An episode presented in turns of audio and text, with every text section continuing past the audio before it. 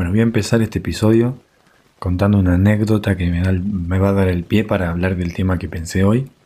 Y es que ayer di un alta a un paciente eh, que veníamos trabajando varios meses y por supuesto me dio permiso para contar esto. Y, ese mismo paciente, yo cuando me vine para Nueva Zelanda, le comenté que, que, me estaba yendo y que íbamos a tener que cambiar el horario y demás. Es un paciente que vive en México. Y cuando le conté esto me, se desesperó, porque era algo inesperado y, le daba incertidumbre de qué va a pasar y qué voy a hacer y cómo voy a seguir. Entonces, bueno, eso nos dio mucho, mucho, mucha tela para cortar, nos dio trabajo para hacer, que es este, aprender a, transitar los cambios y también a aprender a no necesitar, que bueno, justamente fue el, fue el trabajo de la próxima etapa. Esto hace tres meses. Y bueno, yo le dije con mucho amor que no me iba a ningún lado, o sea, que iba a seguir estando y que nuestro contacto iba a seguir siendo el que fue siempre, que fue de manera virtual, porque no vivía en Argentina, vive, en México. Y bueno, empezamos a trabajar esto de no necesitar. Y de esto se trata el episodio de hoy. De no necesitar, de, aprender a necesitar cada vez menos.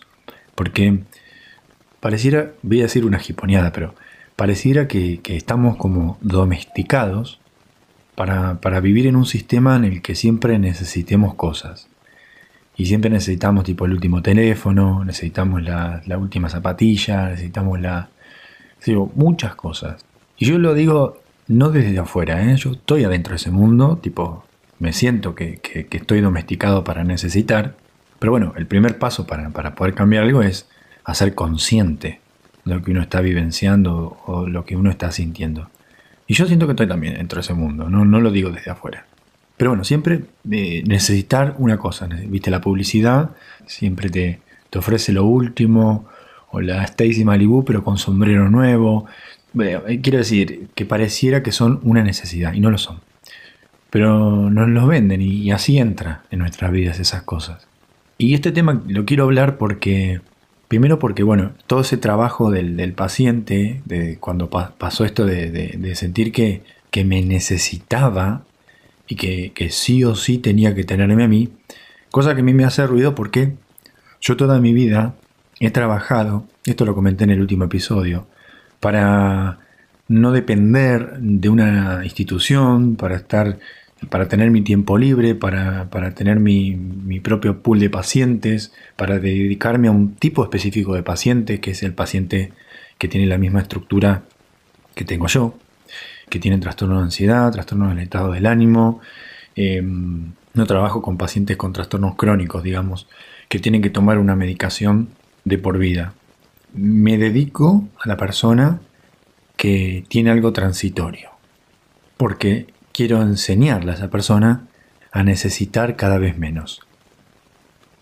Y eso significa necesitar cada vez menos pastillas, necesitar cada vez menos plantas maestras, necesitar cada vez menos hongos, necesitar cada vez menos ayahuasca, necesitar cada vez menos microdosis, necesitar cada vez menos terapia y necesitarme cada vez menos a mí. No hay nada que me dé más placer que es dar un alta y, ver cómo la persona vuela sola sin necesidad de, acompañamiento. ¿no? Y esto siempre lo digo en las primeras entrevistas de admisión, cuando le cuento cómo vamos a trabajar, qué tipo de, forma de, encuadre terapéutico vamos a utilizar y cuáles son los compromisos y, los acuerdos entre terapeuta y, y paciente. Y yo siempre le digo que nuestro trabajo va a ser que vamos a caminar de la mano sobre un campo lleno de niebla. Y vamos a caminar y vamos a caminar y la niebla empieza a ser más espesa y la niebla empieza a condensarse en la ropa y se empieza a mojar la ropa y vas a seguir caminando, vas a seguir caminando y en un momento te vas a dar cuenta que estás caminando solo. Y ese es el momento del alta. Y utiliza las herramientas que aprendió como propias y no como otorgadas, y, las asimila como tal, y aprende a gestionar sus emociones, y aprende a relacionarse de manera sana y aprende a no depender de una pastilla, de una microdosis, de un hongo, de una ayahuasca, de lo que sea. A no depender. Y esto me resuena a mí porque toda mi vida he tratado de hacer cosas para no depender de nada. Un poco por mi personalidad de querer controlarlo todo y querer tener el control de todo. No te voy a negar que no. Pero, pero siempre perseguí eso de que la persona no necesite tanto.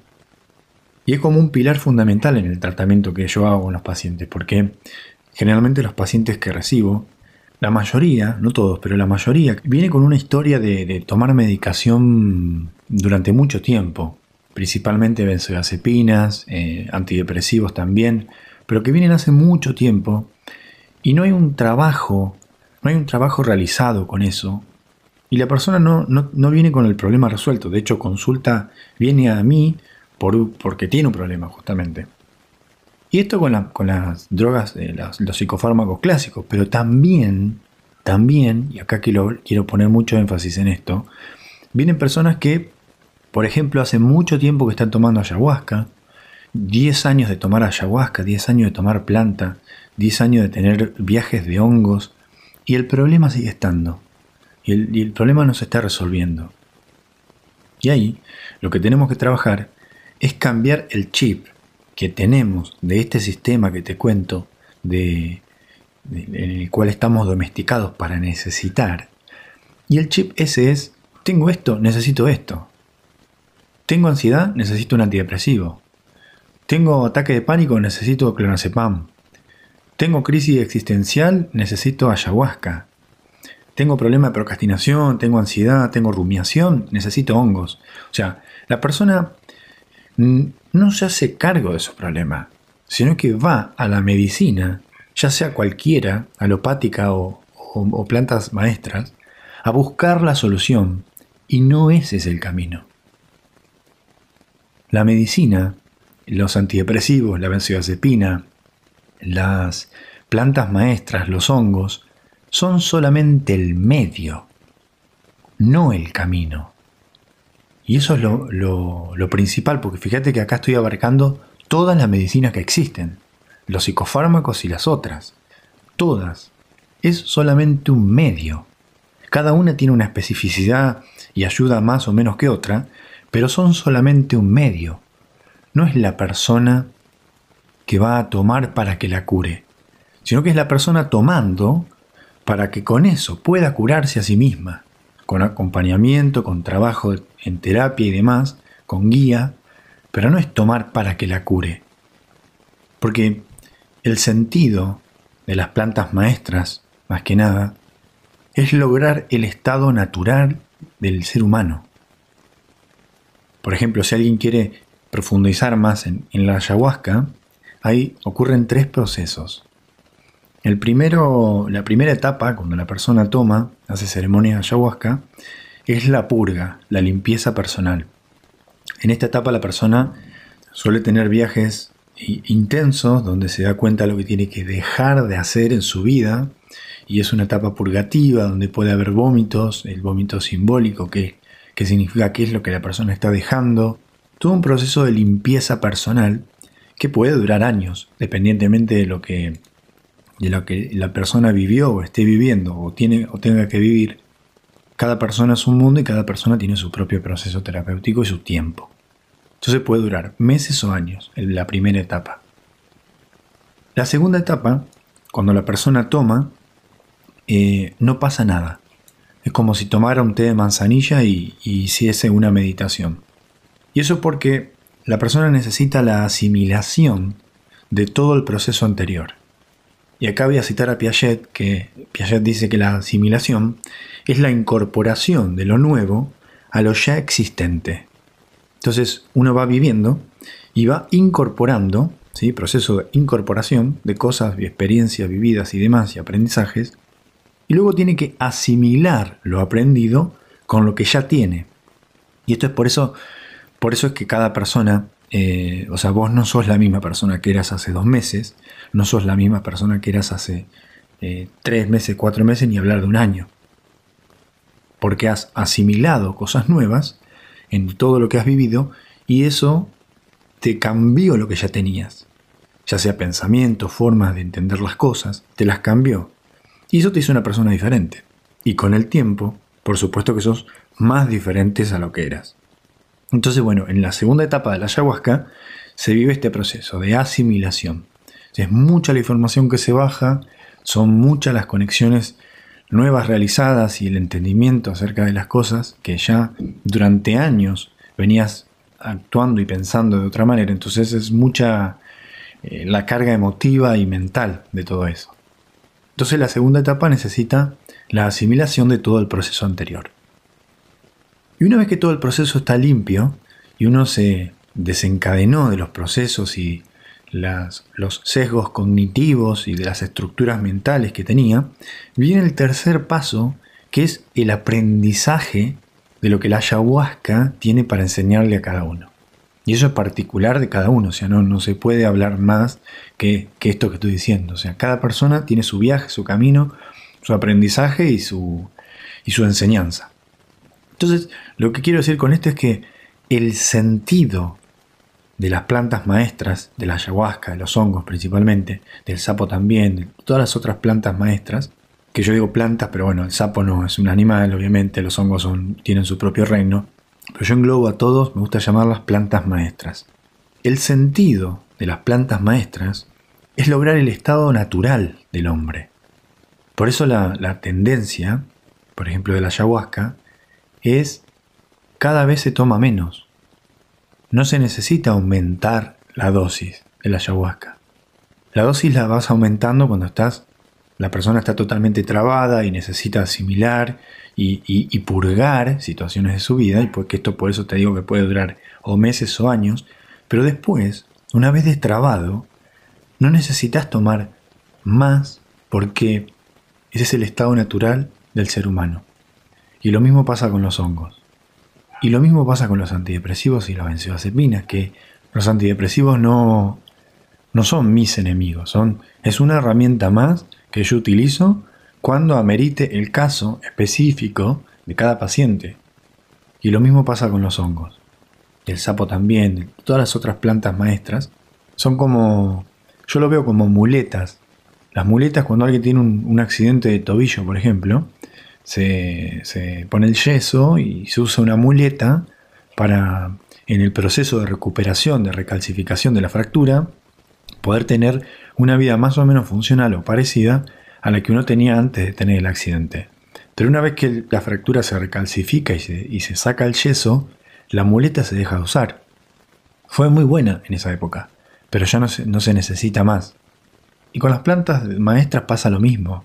Uno no puede estar tomando toda la vida ayahuasca o tomando toda la vida hongos o tomando toda la vida benzodiazepina o tomando toda la vida antidepresivos. Uno tiene que cada vez necesitar menos. Y eso, bueno, es dependiente de cada, de cada persona, del trabajo que, la persona haga. Es, cada, cada sustancia tiene su efecto, pero todas, benzodiazepinas, antidepresivos, plantas maestras, ayahuasca, hongos, se necesita hacer algo para poder lograr el proceso terapéutico. Si uno no hace algo con la herramienta que está utilizando, es como comprar un libro de cocina y por el simple hecho de comprarlo o leerlo, pretender que se te pase el hambre. Y si uno no cocina, no sigue las instrucciones de las recetas y no hace una receta, nunca se le va a pasar el hambre. Por leer el libro el hambre no se pasa. Hay que hacer algo. Y ese hacer algo, la intención, la voluntad, el trabajo que uno tiene que hacer con cualquier herramienta que esté utilizando, desde la psiquiatría clásica a lo chamánico. Hay un trabajo, un compromiso que tiene que ver con uno para primero hacerse cargo de su vida y segundo hacerse cargo de su propia curación, independientemente de la herramienta que esté utilizando.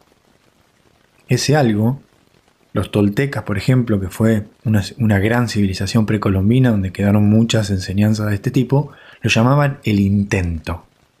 El intento, la intención, la voluntad, el deseo.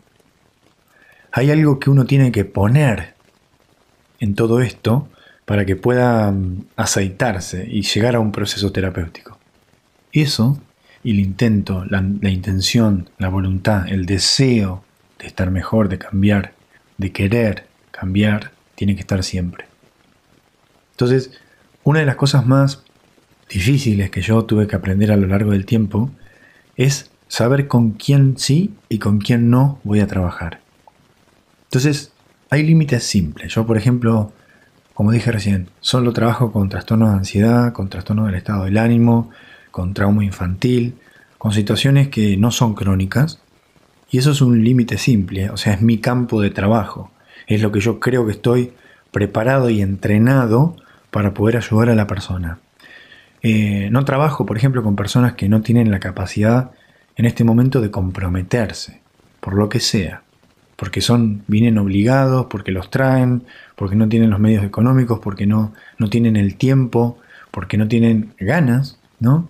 Porque no tienen la intención, como decían los toltecas, porque no hacen el intento, el deseo, la voluntad de cambiar. Sin eso no hacemos nada.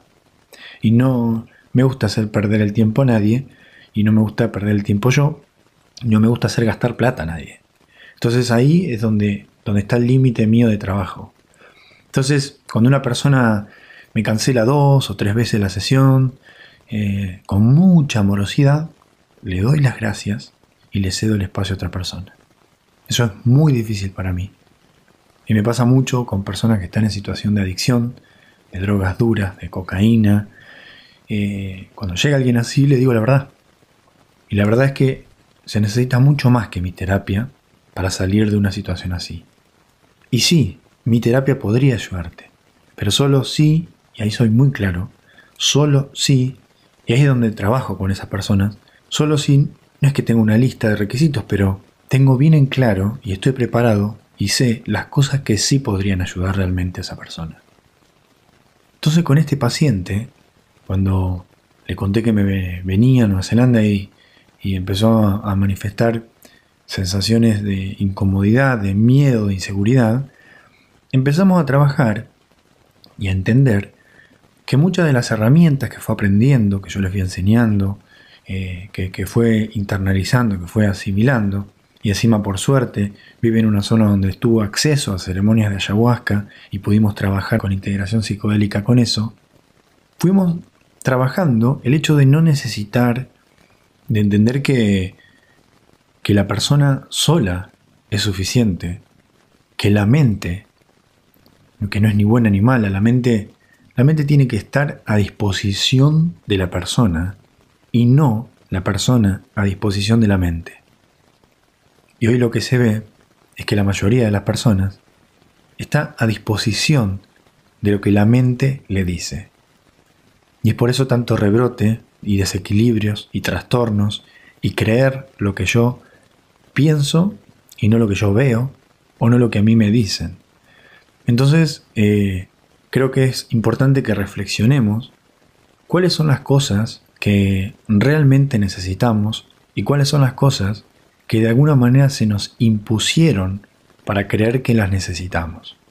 Inclusive también una de las cosas importantes que me gusta trabajar con mis pacientes es que la persona se dé cuenta de su potencial, se dé cuenta de su poder, se dé cuenta de que es suficiente y no es que necesita estar con otra persona para ser feliz, sino que la persona ya es feliz sola o ya puede ser feliz sola y puede elegir compartir su felicidad con otra persona solo si esa felicidad o se mantiene igual o aumenta cuando trabajamos sobre todo personas que, tienen eh, la codependencia o, tienen esto de, buscar personas que no les son correspondidas por esto de, un trauma infantil o de una conducta aprendida en la infancia, eh, es muy difícil salir de ese lugar.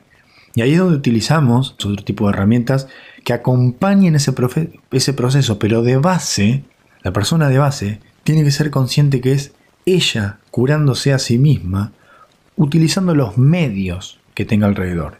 Es esa persona utilizando esas muletas, que somos temporales, que en este momento estamos ahí apuntalando, para dejar de necesitar esas muletas en algún momento.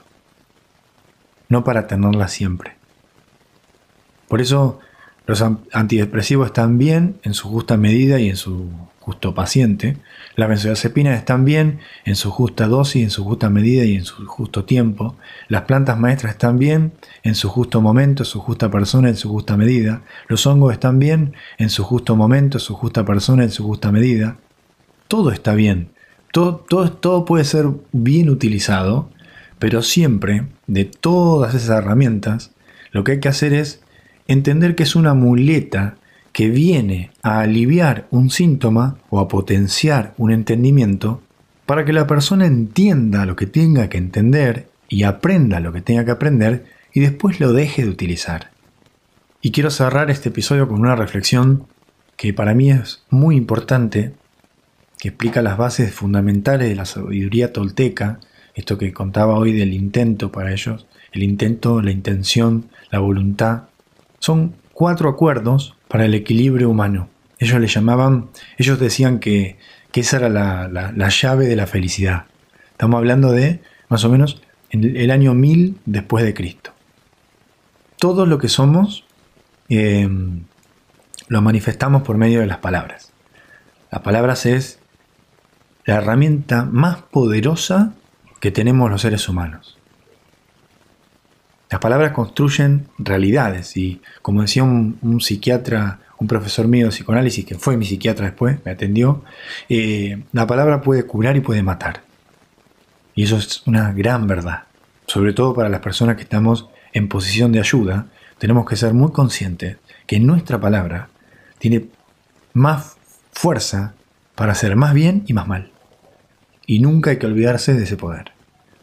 Entonces las palabras construyen realidades y, según cómo las uses, crearás tu mundo. Por ejemplo, los humanos estructuramos nuestra mente eh, a partir del lenguaje y, lo representamos en palabras. Esto funciona hacia afuera y hacia adentro. Con, unas pocas palabras eh, puedes alegrar a una persona, ayudarla y hasta inspirarla a mejorar su vida. Y al revés, también funciona y muchas veces decimos cosas de las que después este, más adelante nos arrepentimos y por eso debemos reflexionar bien antes de verbalizar nuestras palabras. Pero lo mismo funciona hacia adentro. Si vos te decís a vos mismo que sos eh, un inútil, un pelotudo, vas a terminar creyéndolo, como cuando vimos en el episodio o los episodios anteriores, que yo hablo de la voz interna, que en algún momento fue una voz externa, fue algo que nos repitieron tantas veces que nos lo creímos. Entonces la palabra es una, una herramienta muy importante, pero un arma de doble filo. Puede ser bien usada o mal usada. Entonces, esto de los cuatro acuerdos toltecas, el primer acuerdo es ser impecable con tus palabras. Cuando alguien nos critica, nos lastima o nos ofende, es muy probable que esa persona no, esté reaccionando con nosotros, sino que está reaccionando contra sus propios prejuicios, contra sus propias ideas, contra, contra sus propios dolores profundos. Entonces, si nosotros nos identificamos con las acciones o las palabras negativas de los demás, estamos en parte aceptándolas como verdaderas. Estamos eh, dándole pie a que esa dinámica pueda continuar y también le estás dando un poder a esa persona que le permite a esa persona jugar con lo que dice o lo que no dice porque sabe que va a tener impacto, porque sabe que lo vamos a creer. Entonces le estamos dando un pie a que esa dinámica continúe y estamos, eh, estamos manifestando implícitamente que eso es lo que creemos de nosotros mismos como que es algo que en algún punto estamos de acuerdo. Pero en realidad lo que los otros dicen y hacen tienen más que ver con su propio modelo del mundo y su propio reflejo del mismo, más que con una mala eh, intención contra nosotros. Y esto también implica lo positivo, porque como vimos también anteriormente, no, no tenemos que basar nuestra autoestima en la validación de los demás, no tenemos que ir a buscar que nos digan de afuera qué bien, qué bien, qué bien que eso hiciste, aunque por supuesto que podría llegar a ser de gran ayuda que eso pase, pero si solo basamos nuestra autoestima en la validación de afuera, le estamos dando a las personas de afuera también un poder que les permite a ellos jugar con lo que la persona valida o no valida con nosotros. Entonces, dicen los toltecas, que no dejes que te dominen los pensamientos ajenos, aceptar lo bueno y confiar en vos mismo. Y nunca olvidar el, el siguiente acuerdo que es no te tomes nada personal. Esto es muy importante. Esto es muy importante. No tomarse nada personal. Cuando hacemos suposiciones, cuando asumimos realidades imaginarias o que no están confirmadas o, que no se basan en los hechos, como lo venimos hablando también en los episodios anteriores, puede crearnos sufrimiento porque nuestra mente tiende a asumir y nos comportamos como si eso que pensamos o que asumimos fuera verdad. Y eso puede crearnos sufrimiento porque nuestra mente tiende a asumir esas cosas negativas que se basan en nuestros miedos, en nuestras inseguridades, en nuestros pensamientos Incluso cuando asumimos cosas positivas, estamos distorsionando la realidad y podemos llegar también a sufrir por tener expectativas exageradas y después frustrarnos. O sea que no hay que suponer ni lo malo ni lo bueno. Si tenés una duda, pregunta. Muchas veces nos construimos escenarios imaginarios que, son irreales en base a unas deducciones o datos insuficientes que nuestra mente completa para generar ideas. Pero en definitiva lo que hacemos es solo una interpretación en base a nuestra historia, en base a nuestra experiencia, en base a nuestras emociones de lo que pasa. Entonces, cuando suponemos, también nos hacemos vulnerables y nos hacemos vulnerables en lugares donde quizá no está bien sernos vulnerables. Porque la vulnerabilidad, ya lo viste, ya sabes lo que pienso de la vulnerabilidad. Me encanta, pero tenés que utilizar tu instinto para saber con quién mostrarte vulnerable.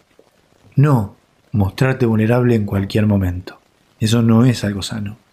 Entonces cuando suponemos, también nos mostramos vulnerables porque estamos exponiendo nuestro modelo del mundo. Entonces la forma de evitar caer en este camino es aprender a preguntar, a expresar nuestras inquietudes, sobre todo en las relaciones de amistad, de pareja, de familia, eh, nuestras inquietudes, nuestras dudas, Solo de esta manera, dicen los toltecas, podemos evitar distorsionar la realidad con elementos infundados, con elementos que no se basen en hechos. Esto es muy cierto. Es muy importante si supones algo, preguntá. Preguntale a esa persona qué es lo que vos pensás. Creo que eso también aceita la comunicación con esa persona y te conecta más con esa persona, te conecta más con su lado humano y te crea vínculos más estrechos y más responsables y más sanos y menos infantiles. Por eso el tercer acuerdo de los toltecas es no hagas suposiciones. Para convertir en hábito los acuerdos anteriores, vamos a necesitar utilizar toda nuestra energía y no siempre podemos estar eh, de la mejor manera ni reaccionar bien ante las circunstancias. Pero lo, pero lo que no hay que hacer nunca es juzgarnos a nosotros mismos por eso, para evitar convertirnos en víctimas. Pase lo que pase, si tipo hacemos nuestro mejor esfuerzo, nunca nos podremos culparnos por no haberlo intentado. Esta sensación de sentir que uno está haciendo todo lo que puede, lo que te permite es sentir que en ese momento hiciste lo que pudiste con lo que tenías y con lo que podías.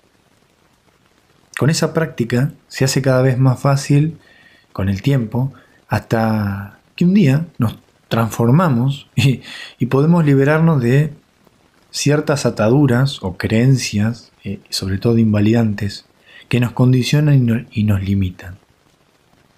Con la actitud correcta se descubre que la acción desapegada nos hace sentir felices. Por eso el no necesitar tanto o el cada vez necesitar menos. Con la actitud correcta, el intento, la intención, la voluntad, se descubre que la acción desapegada nos hace sentir felices. La no necesidad. Y si no esperamos recompensas por eso, podemos fluir con la vida sabiendo que estamos dándolo todo. Por eso el cuarto acuerdo de los toltecas es hace siempre lo mejor que puedas. Y esos son los cuatro acuerdos de la sabiduría tolteca que me parece que, que de alguna manera siento que los, los hemos trabajado o hablado, ya sea por alguna otra herramienta o por alguna otra técnica, entonces me pareció muy interesante acoplarlo a todo esto que venimos hablando de la necesidad de cada vez necesitar menos, de cada vez ser consciente de que uno no tiene que ir a buscar afuera algo que está dentro. Uno puede utilizar un medio, una terapia, una planta maestra, la ayahuasca, un antidepresivo, los hongos, una benzodiazepina. Pero si no se hace un trabajo interno, si no se hace el intento, la intención de sacar lo que tenga que sacar, de aprender lo que tengas que aprender, de utilizar la herramienta que tengas que utilizar, te vas a dar cuenta que la respuesta está dentro. Y esto parece una flayada, pero siempre la respuesta está dentro. A veces es más difícil eh, encontrarla y a veces por eso necesitamos muletas, que somos nosotros, y las plantas y los, y los, y los fármacos. Pero la idea es que la persona se dé cuenta que, es, que está entera y que, y que su libre albedrío termine limpio y termine libre para que pueda hacer lo que quiera que vino a hacer en este plano o lo que sienta que quiere hacer en este plano o que descubra cuál es su misión en la vida, que cada uno tiene la suya y lo pueda hacer, tenga la edad que tenga y esté en el lugar, en el mundo en el que esté. Así que bueno, el paciente, todos estos tres meses estuvimos trabajando en justamente aprender a no necesitar nada. Tuvimos la suerte de que pudo hacer una ceremonia de ayahuasca, hicimos integración psicodélica de lo que bajó en ese viaje, trabajamos con microdosis y ayer le di el alta y una de las frases que me dijo que me quedó grabada fue, Alan, creo que estoy caminando solo, me parece que ya no te necesito más. bueno, eso es todo por hoy, espero que te haya servido.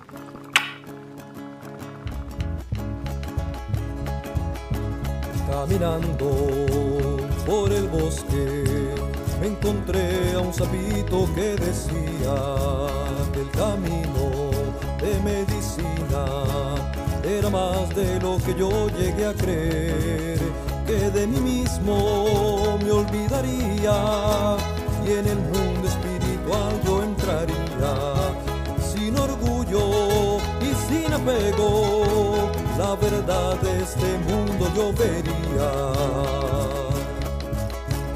Caminando por el bosque me encontré a un sapito que decía que el camino de medicina era más de lo que yo llegué a creer, que de mí mismo me olvidaría y en el mundo espiritual yo entraría orgullo y sin apego, la verdad de este mundo yo vería.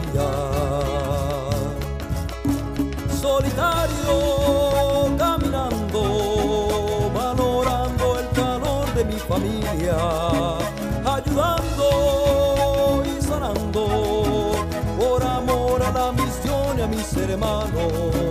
Solitario caminando, valorando el calor de mi familia, ayudando a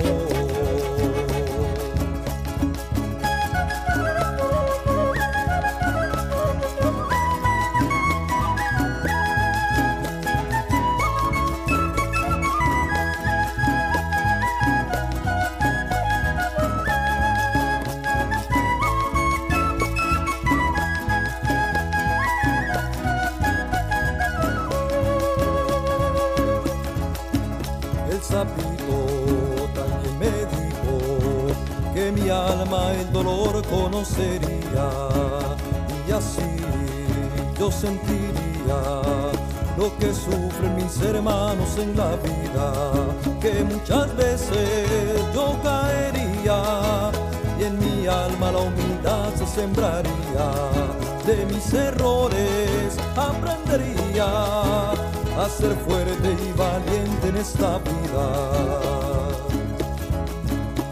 Sapito también me dijo que mi alma el dolor conocería y así yo sentiría lo que sufren mis hermanos en la vida, que muchas veces yo caería y en mi alma la humildad se sembraría. De mis errores aprendería a ser fuerte y valiente en esta vida. Solitario caminando, valorando